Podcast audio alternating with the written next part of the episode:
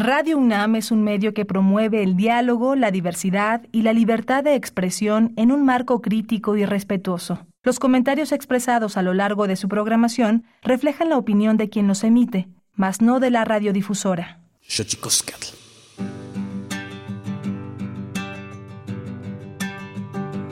En el corazón de una mítica urbe cuestiona su vida decide hacerlo a través de la música para variar. Como no le importa sumar cicatrices, ya es causa perdida. Porque alucinó que la muerte perdona al que se echa a bailar. Ver nada más adelante y saber al instante que en su alma sin dueño tan solo hay el sueño de amar. De fiesta el valiente y pretende arrastrar hasta el alba. Ese melodrama que antiguos los gallos amaban cantar. Y si no fuera porque sagradas campanas del fuego los salvan. Sin remordimiento en su misma botella se echaba en el. Tragos que dejan estragos le ayudan a ver que la vida es muy corta y que aquí solo importa cantar.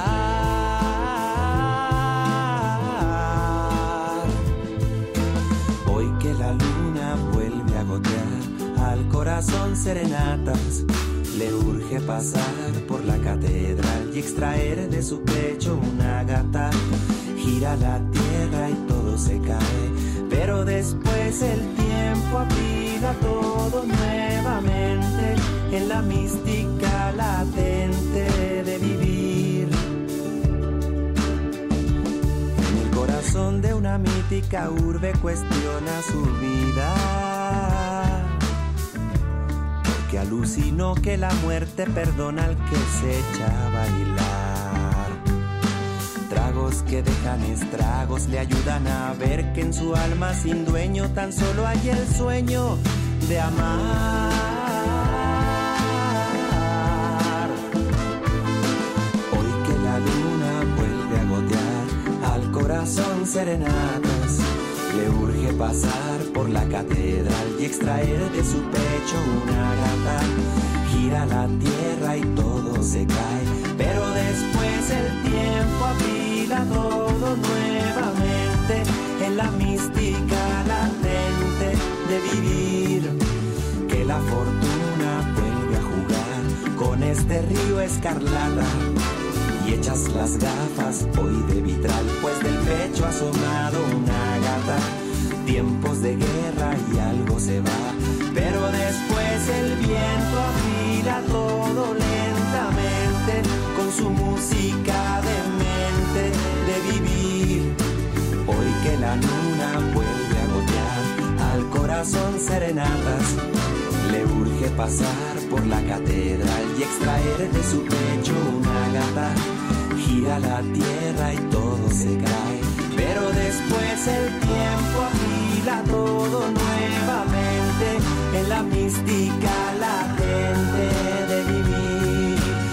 la fortuna vuelve a jugar con este río escarlata y echas las gafas hoy de vitral, pues del pecho ha asomado una gata. Tiempos de guerra y algo se va, pero después el viento afila todo lentamente con su música de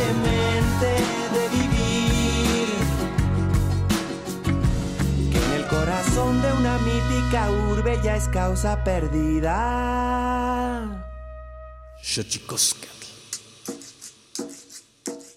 El collar de flores comienza a hilarse. Es momento de ir a lo profundo. Radio UNAM presenta Xochicóscatl, collar de flores, con Mardonio Carballo. Hacemos revista del México profundo.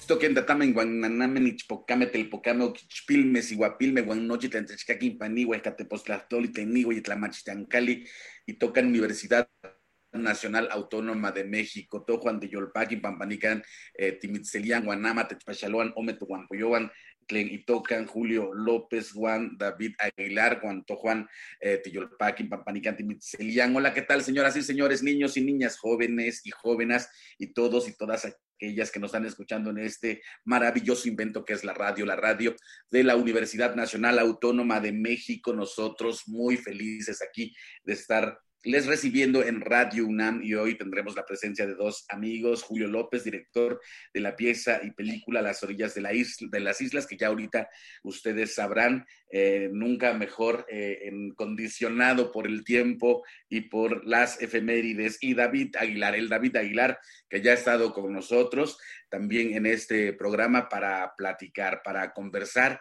porque de eso se trata este lugar. Antes que nada, mandamos un abrazo a todas aquellas personas que tienen algún familiar enfermo, aquellas personas que han perdido a un ser querido o que en estos momentos se encuentran en una época difícil, porque difícil son los tiempos. Pero antes de que otra cosa suceda, vámonos pues con nuestras efemérides en derechos humanos. Tonalámatl o la ignota efeméride.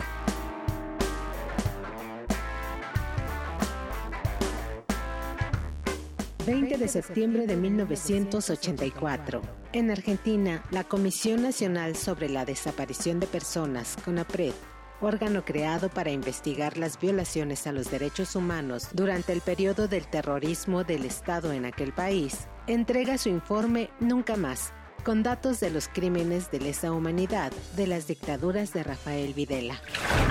21 de septiembre de 2010. En México se emite la Recomendación General número 18 de la Comisión Nacional de Derechos Humanos sobre la situación de los derechos humanos de los internos en los centros penitenciarios de la República, con el propósito de supervisar y mejorar el respeto a los derechos humanos en el sistema penitenciario y de readaptación social del país. 22 de septiembre de 2001, se emite la Declaración y Programa de Acción de Durban, adoptados por consenso en la primera Conferencia Mundial contra el Racismo, celebrada ese año en Durban, Sudáfrica, generando un documento con propuestas concretas para combatir el racismo, la discriminación racial, la xenofobia y las formas conexas de intolerancia en el mundo. 23 de septiembre de 1999, Día Internacional contra la Explotación Sexual y el Tráfico de Mujeres, Niñas y Niños, un delito indudablemente violatorio de los derechos humanos. 24 de septiembre de 1996. Estados Unidos, Francia, Reino Unido, China y Rusia firman el Tratado de Prohibición Completa de Pruebas Nucleares en un acto al que se suman otras 66 naciones. 25 de septiembre de 1942. Muere Wangari Maathai, bióloga y ecologista keniana, Premio Nobel de la Paz 2004, galardonada por su férrea defensa a los derechos humanos y la paz. 26 de septiembre de 1997. En Rusia se publica la Ley de Libertad de Culto para la libre elección religiosa, sin temor a represalias por parte de la Iglesia Ortodoxa y el gobierno. Xochicoscatl.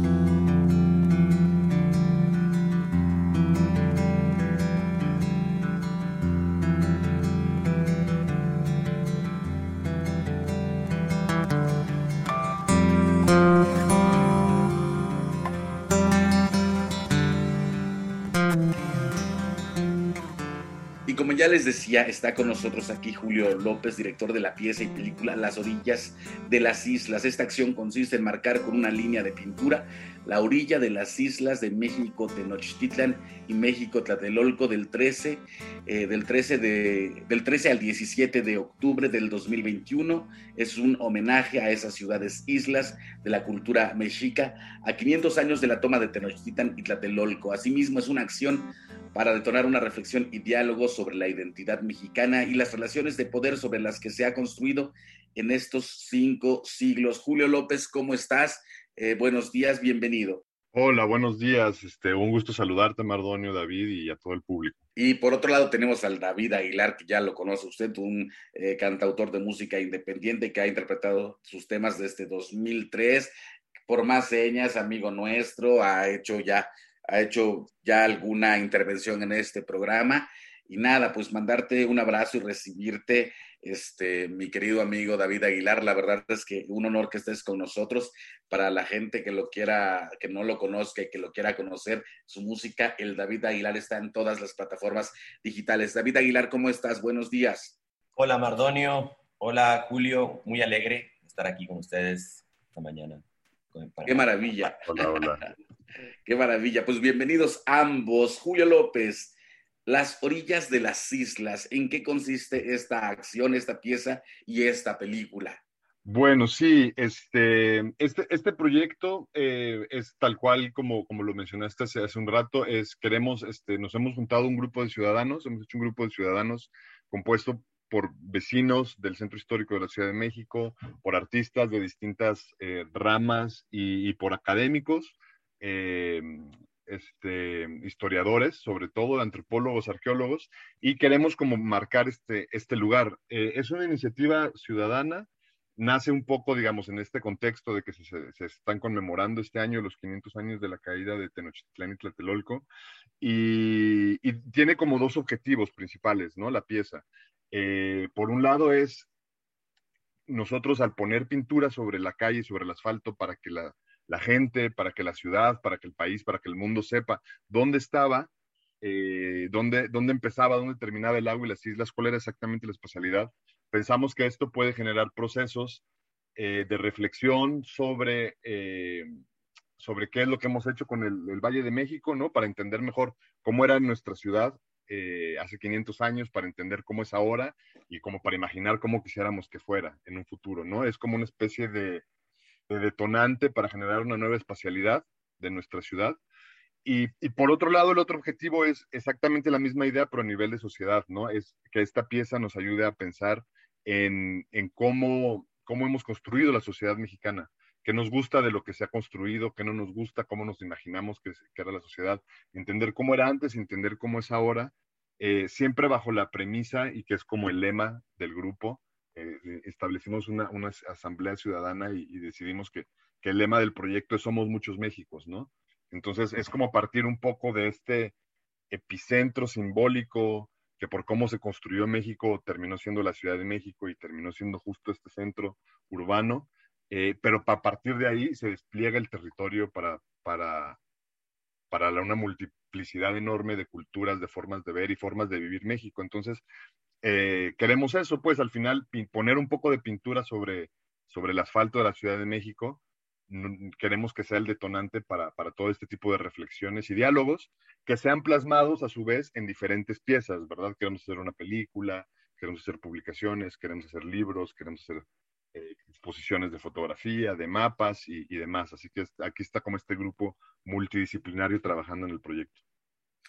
Sin duda, eh, el, tiempo, y como bien lo dices, a 500 años, eh, nos pone también de frente para ver cómo hemos trazado nuestras propias geografías, Julio. Y yo me quedo pensando, ahora la Ciudad de México, esta ciudad, ahora que ahora como bien llamas las orillas de las islas, eran varias islas. Eh, ¿qué, qué, le hemos hecho a esta ciudad, mi querido Julio?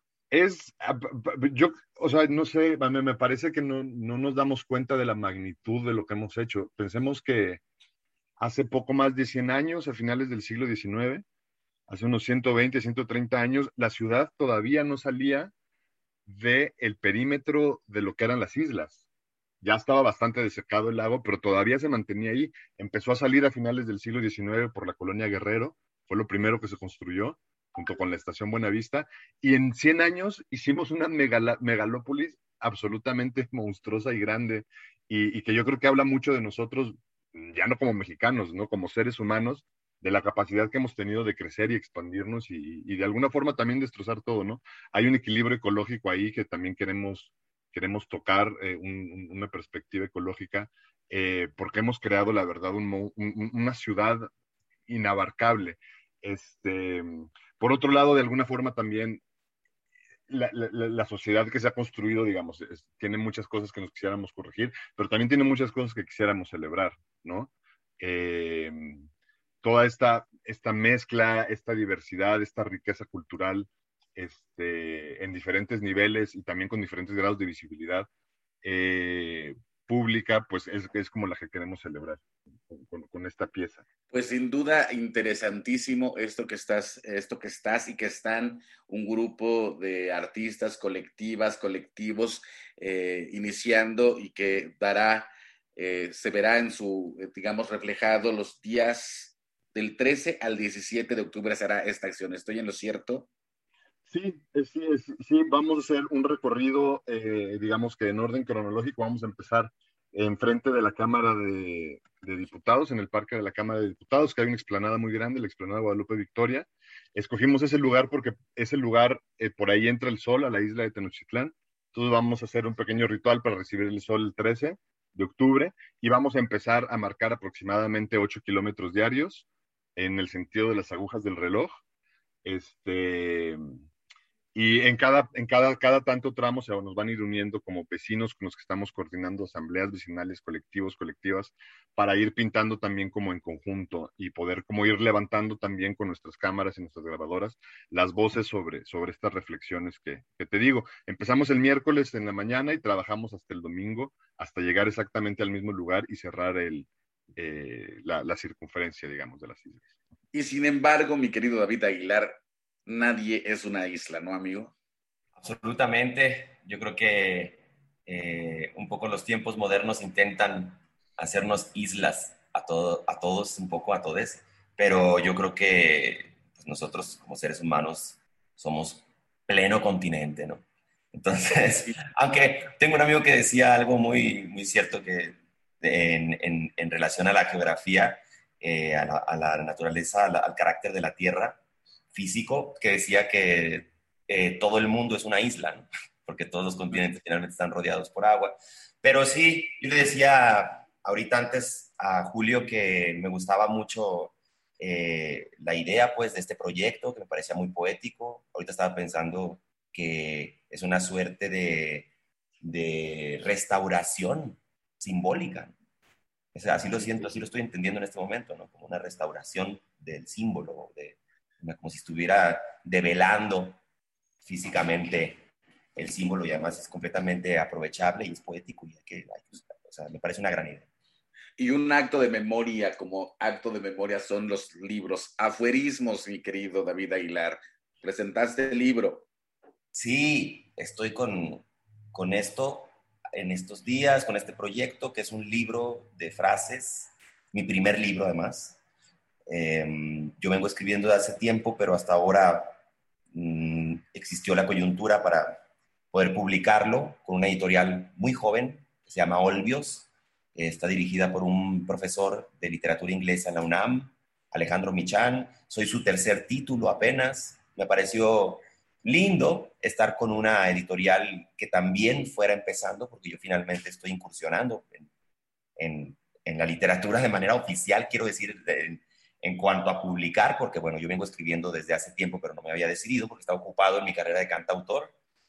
Y ahora me pareció un buen pretexto hacer esta colección de frases que vengo escribiendo desde hace una década atrás, sobre todo en plataformas como en Twitter, de, opinión, de absurdo, de poesía, de cosas íntimas, de observaciones sociales, frases de todo, ¿no? Aforismos, epigramas, como se quiera ver. Yo por eso torcí la palabra del título.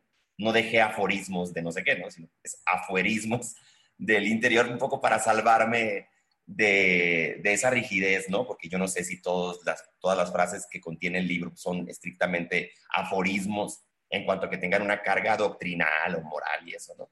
Entonces, hay algunas que son literalmente pues una pendejada, ¿no? O sea, una cosa de humor, un, un, absurdo, ¿no? Pero si los dejo ahí es porque creo que tienen algún valor literario, algún valor, eh, qué sé yo, de, símbolo intelectual. Y este es el, el, primer libro que, que, publico. Estamos ahorita en esta gira por algunas ciudades presentando. Qué, qué, maravilla, David Aguilar, porque ahora que estamos hablando de islas, ¿no? A mí me llama mucho la atención el, el nombre por, por, la propia, eh, el propio twist que le hiciste al, al, a la palabra de aforismos, pero también afuerismos. Me gusta mucho porque al final de cuentas toda reflexión eh, viene de, de, pues de, un proceso interno y sacarlos eh, a, pasear, digamos, por la vida cotidiana es una cosa importante para que, para que pueda eso que ya tienes como reflexionado, eh, poder eh, tener una vida en, la vida pública, ¿no, David? Exacto. Sí, un poco me acostumbré desde hace varios años a, vivir pensando en frase, que ahora la imagen que tengo gráfica en mi cabeza es como que vivo tratando de de acomodar, de aprisionar una información en 280 caracteres o en menos. Entonces, eh, es la verdad es un poco como una, un placer intelectual, ¿no? Y por eso te enganchas, porque es un, como un bonito reto tratar de poner en frase eh, los pensamientos, eh, no, no de una manera solemne, ¿no? Sino que naturalmente se va instalando en la vida, o se fue instalando, al menos en mi caso, esa costumbre, ¿no? Y también me gusta el título Afuerismos porque sugiere también, eh, eh, la, o sea, abre la posibilidad de un nuevo, una nomenclatura nueva para lo que no es estrictamente un aforismo, pero que no es necesariamente un, no tiene la frivolidad de un tweet, ¿no? Sino que es una oportunidad. Y me han dicho, me lo han comentado ahora en la gira, amigues escritores, escritoras que también andan publicando y me dicen, oye, me gusta el término. Y pues de eso se trata, ¿no? De, conversar. Pues qué maravilla. Entonces pensar, Julio, hablando un poco de, los afueras y los adentros, ¿cómo se vería, cómo se vería esa, es, esas orillas de esas islas desde el cielo?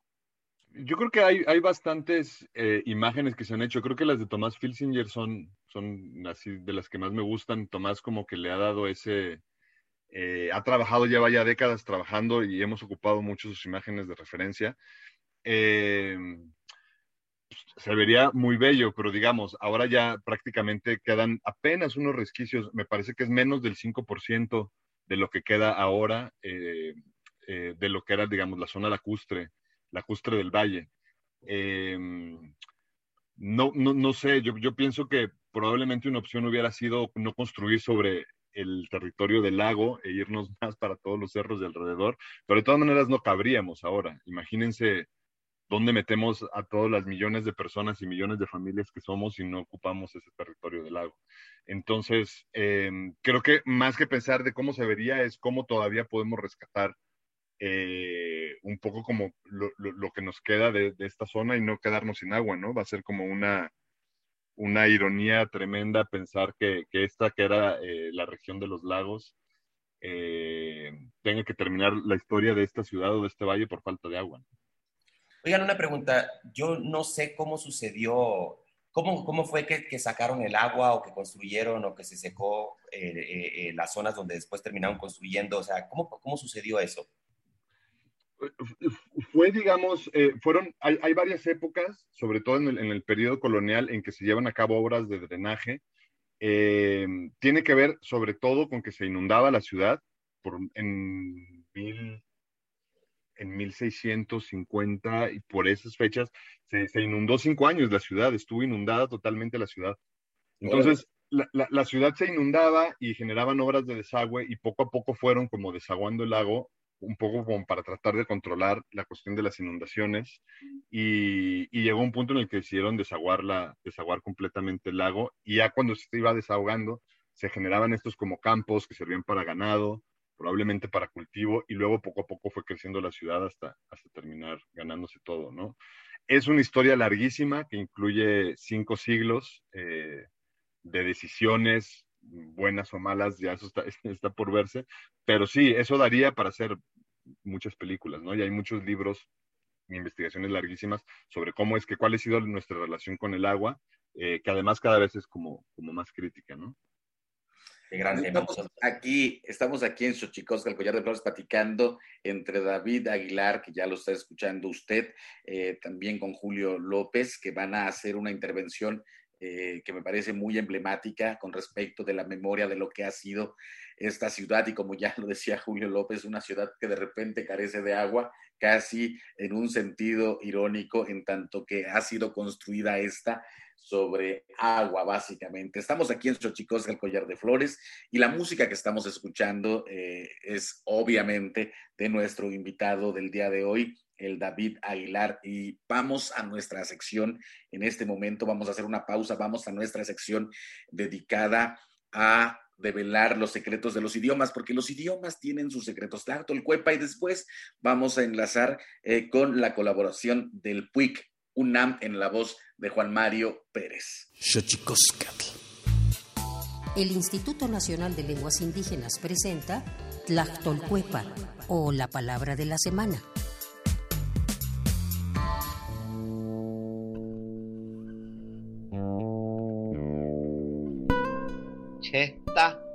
Esta es una expresión de origen mazateco que se usa para referirse a aquella acción en que una persona, consciente o inconscientemente, realiza una inhalación profunda seguida de una exhalación casi inmediatamente, mediante la cual suele detonar tristeza, angustia, deseo o melancolía. Nos referimos a suspirar. El vocablo cheta proviene de la variante lingüística mazateca del norte, la cual se habla en la región de Santa María Chilchotla, Oaxaca, y forma parte de la familia lingüística otomangue, la más grande y diversificada de México. De acuerdo con el Catálogo de Lenguas Indígenas Nacionales, editado en 2008, la lengua mazateca se habla en los estados de Oaxaca, Veracruz y Puebla. Tiene 16 variantes lingüísticas y cuenta con cerca de 350.000 hablantes mayores de 3 años.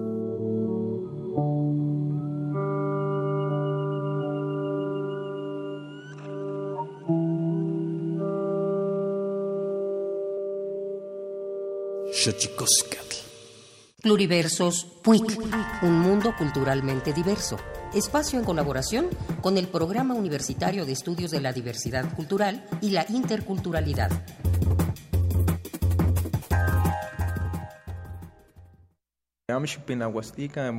muy bueno de Motlastol, este Chiquimastica, Nochi, este Telpocame, ama Cahuaca y, y que no olviden sus raíces y que a muchos niños les enseñen lo que hablan. El náhuatl es la lengua originaria con mayor número de hablantes en México. Con aproximadamente un millón y medio, su uso se extiende desde el norte de México hasta Centroamérica. Jóvenes hablantes buscan preservar su lengua originaria a través de la música ante el riesgo de desaparición, como es el caso de Martín Cabrera Posada, hablante del náhuatl, originario de Tlalnepantla, Estado de México. También es conocido como El Mágico, quien decidió usar el rap como un puente para musicalizar la cosmovisión del pueblo mexica y conectarlo con el mundo. Pues ya llevo cinco años haciendo esto y pues para mí es un orgullo tener esta herramienta y poder este, dar un mensaje a toda la gente para que no olvide sus raíces y que quieran dar a conocer más sus lenguas porque se está acabando y hay mucha discriminación y los morritos ya lo andan olvidando.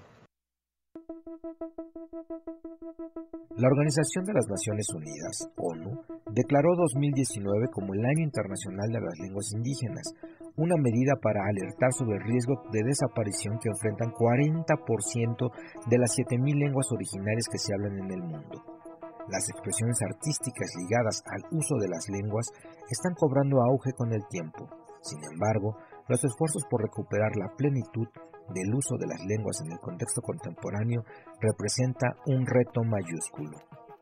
Aquí, algo del rap compuesto por el mágico, influenciado por el hip hop chicano mezclado con su lengua materna, líricas con un único propósito, llegar a nuevas generaciones para que hagan uso de la lengua.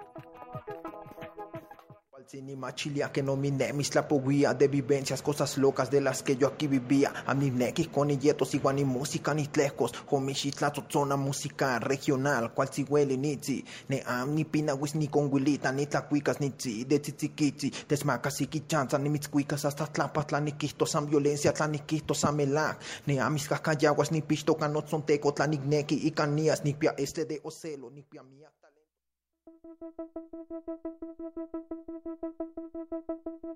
La comunidad universitaria de esta máxima casa de estudios recibió al rapero Nagua en Las Islas, en donde tuvo una actuación ejemplar. Revive este concierto de lenguas indígenas a través de nuestro canal de YouTube Puig Unam y dinos en nuestras redes sociales cuál es tu canción favorita de El Mágico.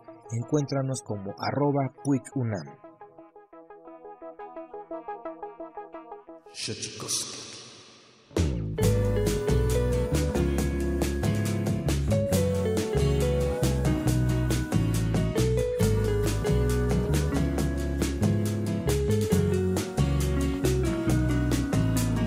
Fácil de amar, es justo como eres tú. Has trascendido ya montón de ruidos de la vida. Abres al sol porque ya sabes que así sobre la noche irá brillando tu alma compartida.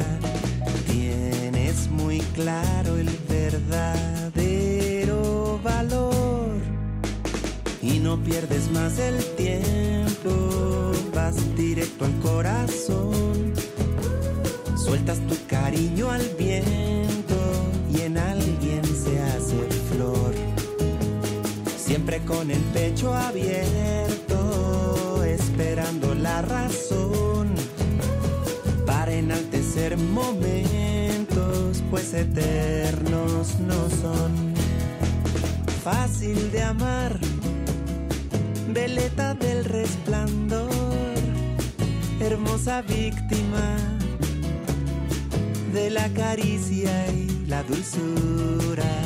No te importó que el mundo y su densidad fueran creciendo tú. Te hiciste fuego en las alturas. Tienes muy claro el verdadero valor y no pierdes más el tiempo. Vas directo al corazón, sueltas tu cariño al viento y en alguien se hace flor. Siempre con el pecho abierto, esperando la razón para enaltecer momentos, pues eternos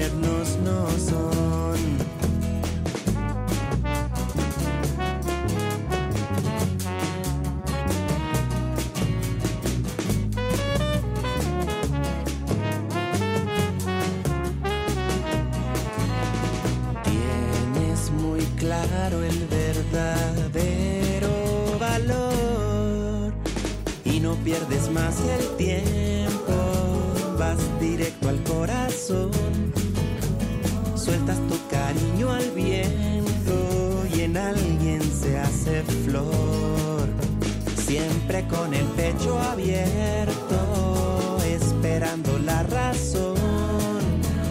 Para enaltecer momentos, pues eternos no son.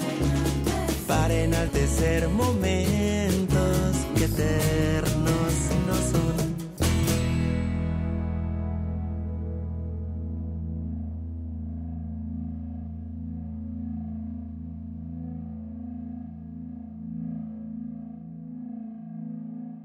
Xochicóscatl. Y como ya les decía, seguimos aquí en Xochicóscatl, Collar de Flores, eh, platicando con Julio López, director de la pieza y película Las orillas de las islas, que ya nos está platicando de qué va a hacer una suerte de memoria, un trazo acerca de las orillas de las islas a 500 años de la toma de Tenochtitlan y Tlatelolco, y con el David Aguilar también platicando acerca de su música y de su libro Aforismos desde el interior, que, que ¿Cómo seduce, mi querido David, cómo, es, cómo seduce este formato? ¿no? Ya lo decías, es un cierto placer intelectual que da el hacer frases contundentes que conocemos como aforismos, pero que tú, me encanta, insisto, el twist que le has dado por aforismos. ¿Por qué esta seducción intelectual, David?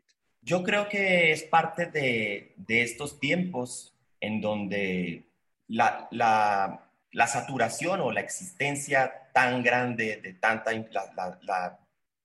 pues sí, en, esta época de tanta información que se desborda y tanta interconectividad, tanta interconexión, se presta a la brevedad. Yo creo que la brevedad es lógica, digamos, en, tiempos como estos y sobre todo en el surgimiento de, una, de las plataformas, cuando empezamos a, conocer las diversas plataformas, eh, tendía hacia la brevedad. Eso es lo, así, así lo observo yo. Y por eso creo que Twitter, con su microblogging, este tipo de, plataforma, eh, que es como una suerte de conversación de, de, los usuarios, ¿no? Este, es como si fueran plazas públicas, pues, en donde están ocurriendo conversaciones. Eh, yo creo que fue, le fue sentando bien la brevedad, o sea, le atinaron, lo vieron desde antes, yo creo. Entonces, mi primer contacto con la plataforma fue literario, porque pues, la plataforma eh, es para compartir noticias, es para establecer comunicaciones, para enterarse del mundo, pero los usuarios, ya sabes cómo, cómo se filtra la poesía y la literatura en todos lados, ¿no? Tarde o temprano termina por, por hacer su presencia hasta en los lugares más aparentemente inhóspitos. Y aquí, en medio de las noticias y eso, empezaron los usuarios a utilizarla con literatura, con inquietud de literatura que fue mi primer enganche en, el año 2010. Cuando yo entré a la plataforma, lo que me enganchó no fue necesariamente enterarme del mundo por ahí, porque finalmente yo seguía noticias en otros lugares también, pero cuando empecé a ver que usuarios eh, tenían un, un acercamiento, una aproximación literaria, eso fue lo que me enganchó. Empecé a ver poemínimos, haikus, sextinas, eh, o sea, la utilización poética pues de la plataforma. Inmediatamente me enganché y entonces intenté, o sea, cuando menos, ni siquiera me acuerdo cómo, pero empecé a tuitear, ¿no? Eh, y, y, ha sido una práctica, una práctica bella. En mi caso, me ha ayudado a organizar mi pensamiento. Siento que las frases eh, luego me hacen recordar, ¿no? Eh, por qué pienso tal cosa o por qué le di tal valor a tal cosa. Siempre, o muchas veces termino en una ruta hacia algún tweet, hacia alguna frase, ¿no? Como si fuera un anaquel, como si fuera un, un armario de, de, información para mí personal. También tiene una, es una suerte de diario, hay algo confesional en el, en el carácter del de, uso literario de la plataforma, sobre todo para algunas personas, es como una decisión.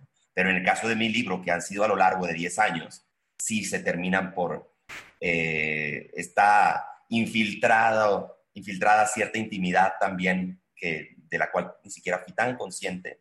Ahora ya publicado el libro me he dado cuenta que la gente que lo ha adquirido, que, que lo ha tenido entre sus manos, me dicen, oye, te estoy conociendo por el libro.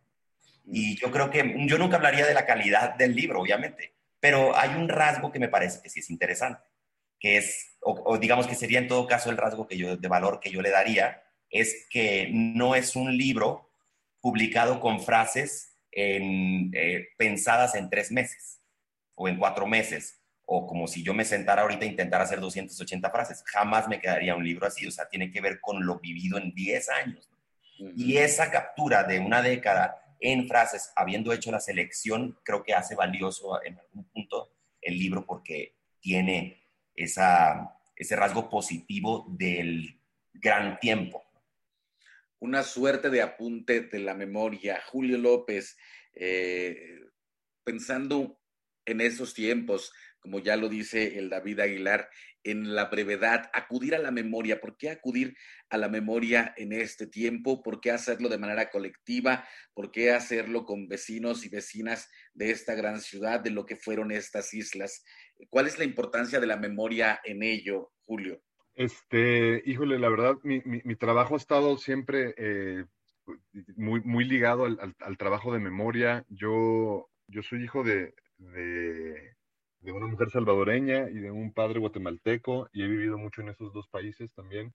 He hecho muchas películas. Estuve como la primera etapa de mi vida haciendo películas sobre las guerras civiles de esos países que son las que hicieron que yo naciera en México. Y ahora siento yo que ya logré construir eh, una reflexión y, piezas que hablan sobre la memoria centroamericana. Eh, sentía como esa necesidad ahora de, hacer como una memoria eh, mexicana para retratar, recobrar también la parte mexicana que hay, que hay digamos, en, en mi persona pero la memoria que, nosotros eh, siempre hemos construido es una memoria colectiva, nunca es una memoria individual, siempre es como para hablar de la colectividad. ¿Por qué es importante hablar de memoria? Bueno, hay, hay, muchas razones, eh, casi siempre son como razones políticas, ¿no? Tiene que ver con, con, una necesidad siempre de, generar discursos que nos ayuden o que, o que, o que den como herramientas o, inviten eh, a construir pensamiento crítico, ¿no? Es decir, es importante hacer memoria porque eh, eso, entender nuestro presente, es la entender nuestro pasado, perdón, conocer y entender nuestro pasado, es la única forma de entender nuestro presente. Y entendiendo nuestro presente es la única forma de imaginarnos un futuro, ¿no? De, buscar el futuro que queremos construir.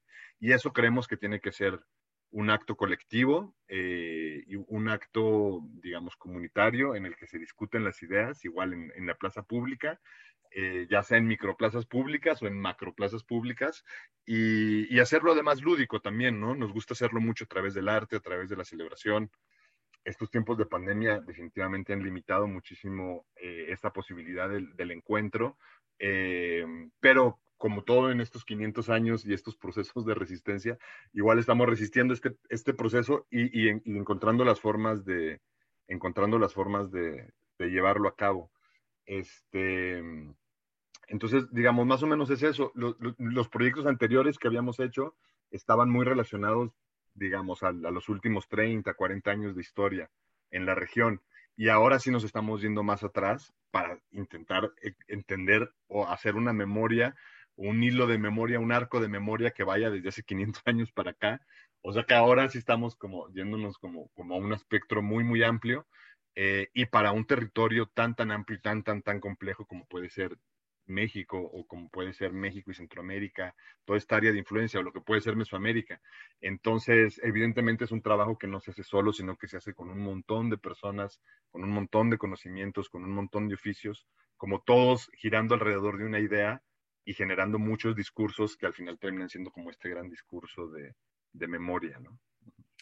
También hablas, hablas, Julio López, que es una reflexión y diálogo sobre la identidad mexicana y las relaciones de poder. Platícanos un poco de esta parte. Sí, es decir, nosotros, y es, y es una discusión que se ha dado mucho, creo yo, en, en, en muchos ámbitos ahora en estos años, eh, o en este año en específico, en que se está hablando mucho de los 500 años de la caída de Tenochtitlán y, de cómo hemos construido a partir de eh, el proceso de 200 años de independencia y que se creó como el Estado Nacional y se empezó a construir de alguna forma artificialmente esta idea de lo que era México desde una idea del Estado y que nos dejó una narrativa muy clara de qué era la conquista, de quiénes eran los ganadores, de quiénes eran los perdedores y se empezó a hacer como esta eh, categorización social en la cual, eh, eh, influidas evidentemente por jerarquías sociales determinadas por racismo, por clasismo, por, práctica, por, por, el patriarcado, por prácticas patriarcales. Eh, eso se instauró, digamos, hace más o menos 200 años con la creación de este estado de lo que es México. esta idea de que las islas que tenían este nombre eh, de México terminaron nombrando a todo un territorio complejísimo, lleno de multiplicidad de naciones diferentes. Este, y eso nos ha traído un montón de, eh, desigualdad, nos ha traído desigualdad, nos ha traído un montón de conflictividad social, nos ha hecho que mm, gran parte de la población, la mayor parte de la población, esté en condiciones desfavorables, que no haya eh, igualdad social. Y, un poco parte de la idea de hacer esta reflexión sobre nuestro territorio y sobre nuestra ciudad va por esta, va por esta línea. Creo que, digamos, para nada somos ni por cerca los primeros que lo estamos diciendo, porque hay muchos foros, mucha, eh, muchas personas, muchos discursos que están circulando en esta idea y a nosotros nos importa mucho llevar esta discusión también al, ámbito eh, cinematográfico, ¿no? Que no solo se hable en redes sociales o que no solo se hable en foros académicos o que no solo se hable en publicaciones, que se hable también en una película que tenga la capacidad de llegar a otro público y llevar esta discusión que se está dando a, este otro tipo de públicos. Por eso es que queremos invitar a un montón de la gente que ya está teniendo esa discusión para vaciarla, digamos, en, la película y en otras piezas audiovisuales, como les decía, que, estamos queriendo hacer. Este, hay ahí también algo, digamos, yo creo que sobre la, la, la resistencia. Sí, sí creo que se está ocupando mucho esa palabra, pero creo que me parece que es, uno va y conoce, por ejemplo, los barrios de lo que eran las islas de, Tenochtitlan, Tlatelolco, este, y ve cómo han sobrevivido todavía, que todavía existen muchísimas, no solo los lugares, que los lugares, la mayor parte de los lugares están bajo el concreto, pero las prácticas sociales, las prácticas culturales, las tradiciones, eh, siguen vivas y es un vínculo directo con el pasado y hay, aunque han habido muchos intentos por desaparecer, esa cultura, esas culturas, esas prácticas siguen ahí. Me parece que tal vez es el, denominador común respecto a todas estas eh, avalanchas de querer implementar un solo modelo de vida, un solo modelo de jerarquías sociales. Eh, han habido y, seguirán habiendo siempre en este territorio una multiplicidad de culturas y de resistencias y, son las que queremos celebrar y, abrir un espacio, digamos, para que puedan eh, este, para exponer esta multiplicidad. Ah, me confundo. Multiplicidad. Oye, mi querido Julio, y si la gente que esté interesada o que quiera apoyar o que quiera unirse, si es que eso es posible también, o, si quiere tener más información de este proyecto, eh, ¿dónde lo puede, dónde lo puede eh, seguir su desarrollo? Porque todavía eh, quedan varias piezas de este rompecabezas llamado Las orillas de las islas. Sí, sí, el proyecto se llama La orilla de las islas en plural. Eh, y ah, las islas sí, porque son dos, este Nochititlan y Tlatelolco, México, Tenochtitlan y México, Tlatelolco. Sí, y el sitio web se llama así, eh, la orilla de las, eh, la orilla de las islas.com, tal cual. Ah, la eh, de las islas, no las orillas de las islas. Exacto, la orilla de las islas.com, ahí pueden encontrar eh, toda la información.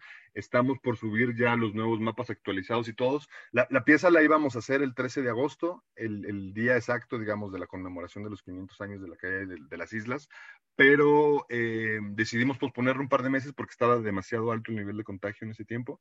Eh, en esas fechas. Eh, y ahora ya estamos listos para hacerlo en octubre y ya, digamos, están los mapas eh, y evidentemente están los horarios y la invitación para todo aquel, aquel aquella que se quiera acercar a ver cómo se pinta o a pintar con sus propias manos las islas, pues está absolutamente invitado. Esa, es un poco la idea, que sea una, un, trabajo de intervención en el espacio público abierta y comunitaria, solidaria. Pues qué, maravilla, Julio, López, tenerte aquí hablando de este proyecto La Orilla de las Islas.com para quien quiera eh, tener más información. David, todo esto que acaba de enunciar Julio, el racismo, la discriminación, el clasismo, que también se ve reflejado en redes sociales, ¿cómo, cómo influye eh, en, en la creación tanto musical y literaria? Yo creo que es una motivación para empezar a intentar intentar escribir sobre estas temáticas. Em, ahora con este destape, pues un poco más masivo, siempre ha estado, ¿no? De alguna manera, yo lo sé, pero ahora que, como decía Julio, en estos años está tan abierta o se está abriendo más esta conversación sobre el racismo, sobre el racismo, em, esta repolitización del pueblo mexicano em, y esta, esta, este movimiento, esta agitación que está ocurriendo es un, es un escenario pues propicio para, escribir, ¿no? Para, hay mucha canción ahí pendiente, ¿sabes? Eso es lo que siento, que de pronto, al menos ante mis ojos, eh, el, panorama se hizo fértil en muchas temáticas. Entonces, eh, en ese sentido influye que esté pasando todo esto, que, eh, y es lo que se dice mucho, ¿no? Que en sociedades convulsionadas hay más fertilidad poética, ¿no? Alguien llegaba hace poco de Canadá, un, conocido que vivía en, Vancouver, pero era mexicano y llevaba cinco años allá, y decía que, pues que no, que en la escuela de, arte y no sé qué, que él no veía como cosas, y en un mes que estuvo aquí, eh, como que de pronto se dio cuenta que estaban ocurriendo muchas cosas a nivel artístico, ¿no? Siento que sucede de esa manera. Pues qué, pues qué maravilla. El David Aguilar está en todas las plataformas digitales para quien lo quiera seguir en Twitter, como ya eh, bien lo está escuchando, estimado, estimada radio escucha, que tiene una, eh, un muro donde escribe estos afuerismos para compartir. Así que lo puedes seguir. ¿Cuál es tu Twitter, mi querido David? Yo en Twitter estoy como el David Aguilar y en Instagram también, arroba el David Aguilar, que son mis, mis principales plataformas. Pues eh, hemos llegado al final de esta conversación, el David Aguilar, arroba el David Aguilar para quien lo quiera eh, seguir y, que, quiera seguir en tiempo real esta escritura que en próximos 10 años se hará o tomará, esperemos, forma de libro y forma de afuerismo. Eh, la, la, orilla de las islas.com para quien quiera saber más de este proyecto. Muchas gracias, Julio.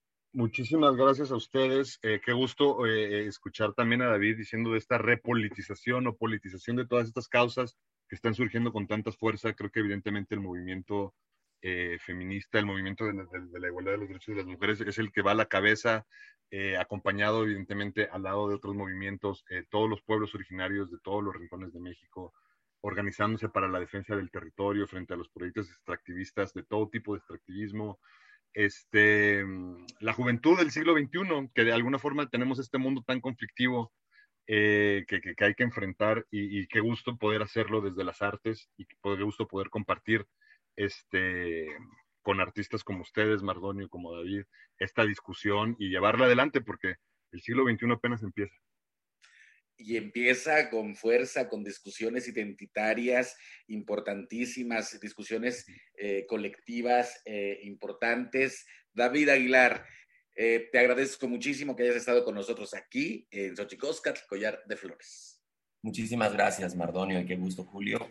Por allá les caeré ah, en noviembre a presenciar y a participar, si se puede, en, en este octubre, 13 al 17 de octubre. Ah, ese 13 al 17 de octubre, ahí nos vemos. Están todos, todas y todas invitadas.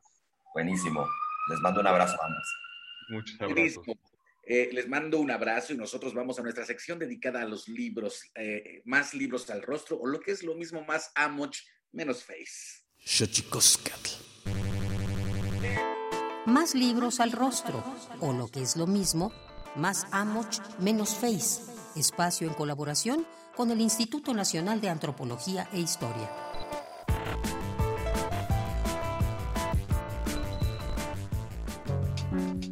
Pensar el patrimonio cultural inmaterial Salvaguardia de Ida y Vuelta 2010-2018, coordinado por Luz de Lourdes Gernet Pesquera y Edali Gequiros Moreno, es el trabajo que te recomendamos el día de hoy. En respuesta a los diversos retos que se han presentado en torno a la gestión del patrimonio cultural inmaterial, en 2010, la Dirección de Patrimonio Mundial incorporó como parte de su plan de trabajo la celebración de un coloquio anual con el objetivo de generar un espacio de discusión y reflexión sobre las diferentes vertientes que se vinculan con este tipo de expresiones culturales tan diversas, tan vivas y dinámicas, y principalmente tan complejas. A lo largo de estos primeros nueve años de existencia, el Coloco ha brindado una oportunidad de intercambio de experiencias en el que escuchamos a un total de 150 participantes provenientes de 30 países, entre los que contamos aportadores, expertos, investigadores,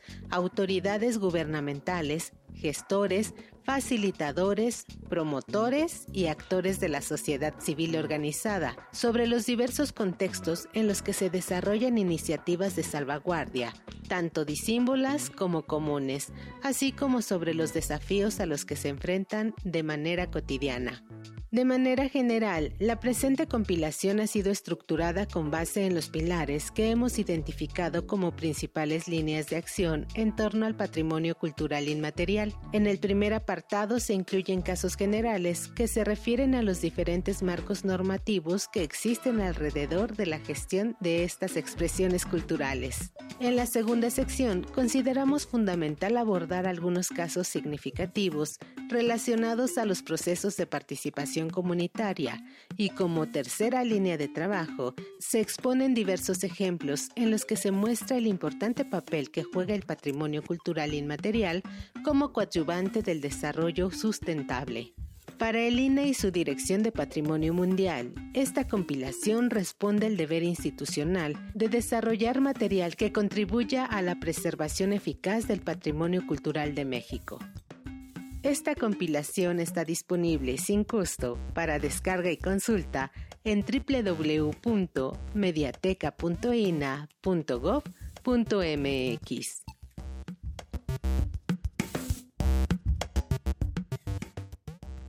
Instituto Nacional de Antropología e Historia. Secretaría de Cultura.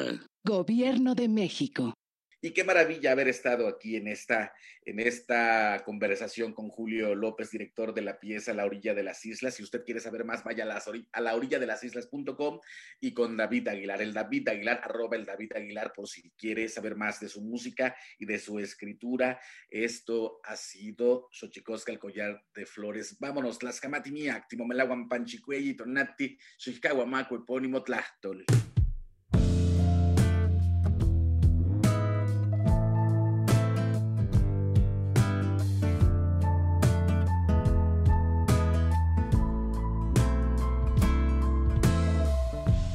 Estando en medio del mar de información sin parar. Debe algo más importar. ¿Con qué te vas a quedar? ¿Con qué te vas a quedar? El mundo es hoy un lugar de puros locos de atar. Con tanto por procesar. ¿Con qué te vas a quedar? ¿Con qué te vas a quedar? La neblina emergerán las cosas que al final valen toda la pena. Lo que en verdad te llena al centro, abrumador el infinito flota, pero igual reinan grandes estrellas para enfocar las huellas de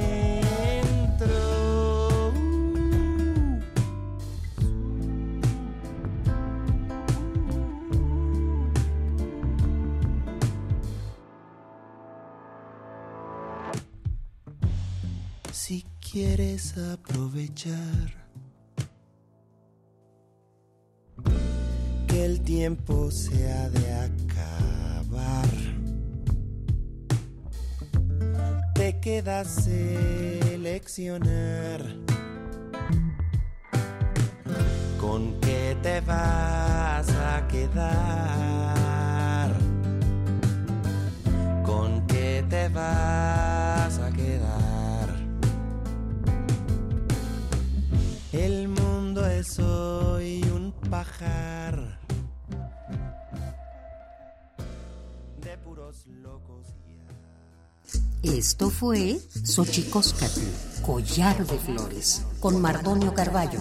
Hacemos revista del México Profundo. Una producción de Radio UNAM. Experiencia sonora.